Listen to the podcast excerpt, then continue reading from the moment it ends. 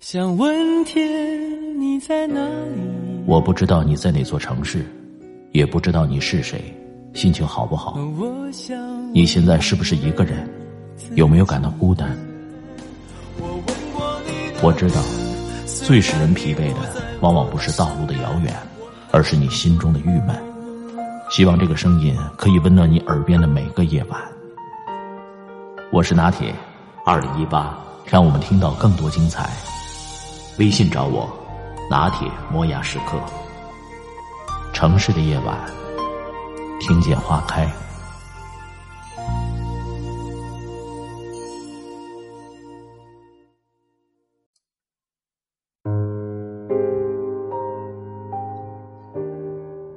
前几天看到一句话，说在我们的一生中，戒掉爱、戒掉性都不稀罕，稀罕的是戒掉花呗。我把这句话分享到群里，朋友们都说非常扎心。年终大促销正在如火如荼的进行，不过去年的双十二的花呗都还完了吗？我的同事小齐去年双十一的花呗还没有还完，今年年终大促销又为自己的美丽事业投资了两三万，眼看着还款日马上就要到了，他有多焦虑，用脚趾头都能够想到。淘宝和支付宝。被他来来回回卸载了好几遍，还款账单还是那么长。小齐说：“买买买的时候有多爱花呗，那还还还的时候就有多恨他。”他这句话大概也讲出了很多年轻一代的心声。跟小齐一样，他们也是花呗和借呗的活跃用户。换句话来说，花呗之类的平台一开始就把目标锁定在他们身上。去年，蚂蚁花呗官方公布了《中国青年人消费生活报告》。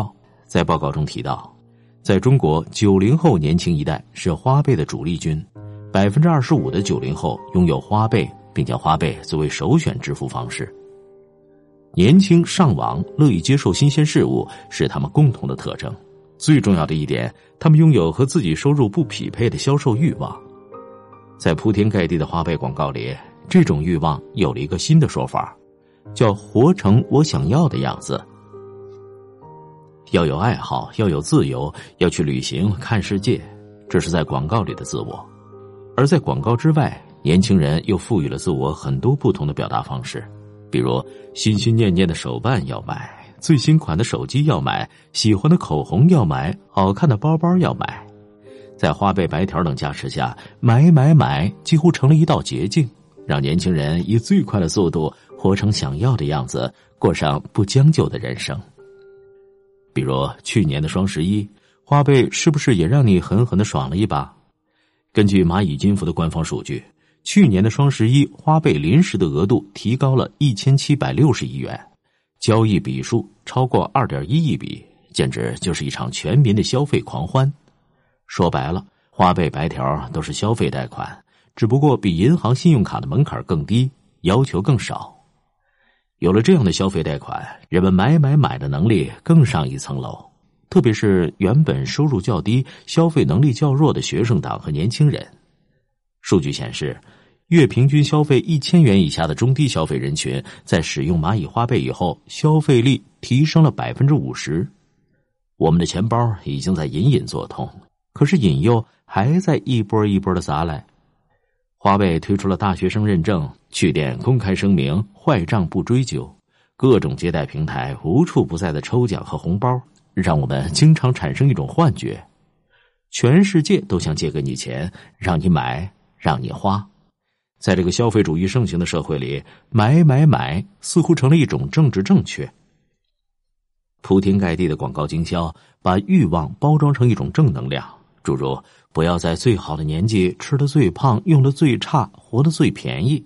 而一旦年轻人被洗脑，开始用便宜和贵这种词儿来衡量自己，就很容易陷入欲望的沼泽。这个时候，花呗这样的消费贷款就会助纣为虐，不合理的额度以最快的速度进入年轻人的腰包，我们的消费欲望被无限的拉扯放大，很容易就消费了自己根本就负担不起的东西。而且，当这种“我花钱我存在”的观念深入脑海后，我们会习惯性的把周围的一切都跟花钱挂上钩。比如说，长得好看的人都自带烧钱属性。男朋友送我二百块的生日礼物，那不分手留着过年吗？那个舍得给自己花钱的姑娘越活越高级。当周围的一切都跟花钱挂钩、被消费绑架的时候，只要你不够理智，分分钟就会被过度消费，掉进消费贷款的大坑里。但冷静想想。花钱真的能够决定颜值、感情和人生发展程度等所有的一切吗？并不能。用花呗赌明天，这是当下很大一部分年轻人的生活状态。可是，当这些进坑的年轻人真有那么缺钱吗？在一份大学生消费贷款调查报告中，有数据显示，将近百分之六十四的使用花呗的大学生都是用花呗来购买电子产品、奢侈品和化妆品。为此，我还特意采访了一下身边经常用花呗白条的朋友，他们在长长的账单里最常见的是手机、球鞋、口红、面膜、包包，还有旅游经费，而生活必需品之类几乎看不到。朋友阿娇是一个上海读研的女生，一个月约有两千块的兼职收入，男朋友是同校的学长，已经在上海工作一年，目前税后不到一万。阿娇说。看到男朋友这么点工资，我基本对就业都感到绝望了。但就是男朋友这么点工资，今年给阿娇买了 iPhone 八，还给她买了两千多块钱的化妆品，还帮她还了三千多块钱的花呗。但是日常生活费还是不够。做教师的父母每个月要补贴给阿娇一到两万，即便这样，阿娇的花呗基本上是个无底洞。她经常是拖着拖着，拖到必须要还款了。然后向父母和男朋友伸出求助之手。我问阿娇：“你的花呗额度是多少？”他说是一万二。我真的被吓到了。现在当一名大学生借钱也太容易了吧？尚且还没有掌握到谋生的能力，却能够轻而易举的透支一两万的额度消费，你胆子这么大，你爸妈知道吗？阿娇说：“管爸妈要钱的那一刻，觉得特别没脸，特别羞愧。”因为爸妈也就是普通的中学教师，没有其他收入，自己不敢让爸妈知道要钱是填补花呗的欠款，只能编理由骗爸妈，然后为了一个谎说更多的谎去圆。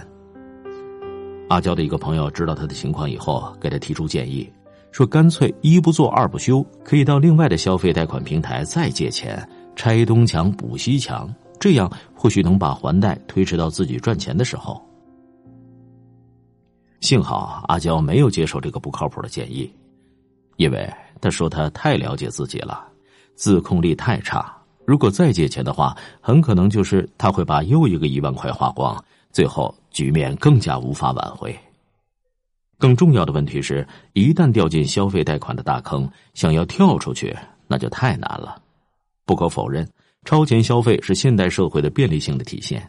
当我们需要资金周转的时候，花呗、京东白条、聚美颜值贷等消费贷申请起来门槛低，手续简便，动辄上万元的现金分分钟到账，为我们解决了不少应急之需。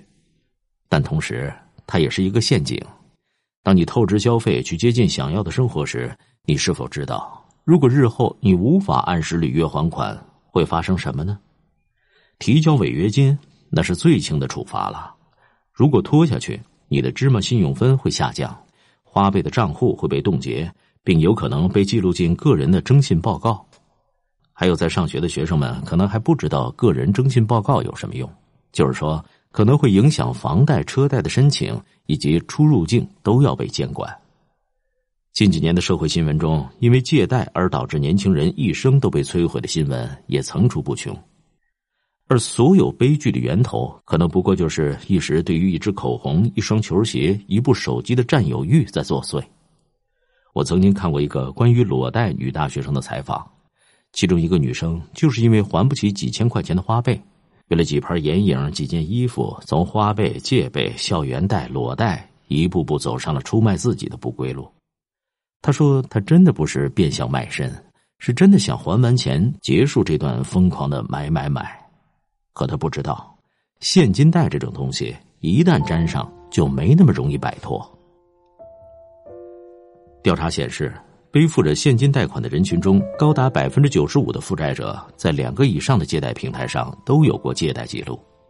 拆东墙补西墙是唯一的办法，而上岸简直成了遥不可及的传说。而在一次一次的透支消费中，他们离想要的生活越来越远，甚至成为商品，躺在实际的压缩包里，供人欣赏玩味。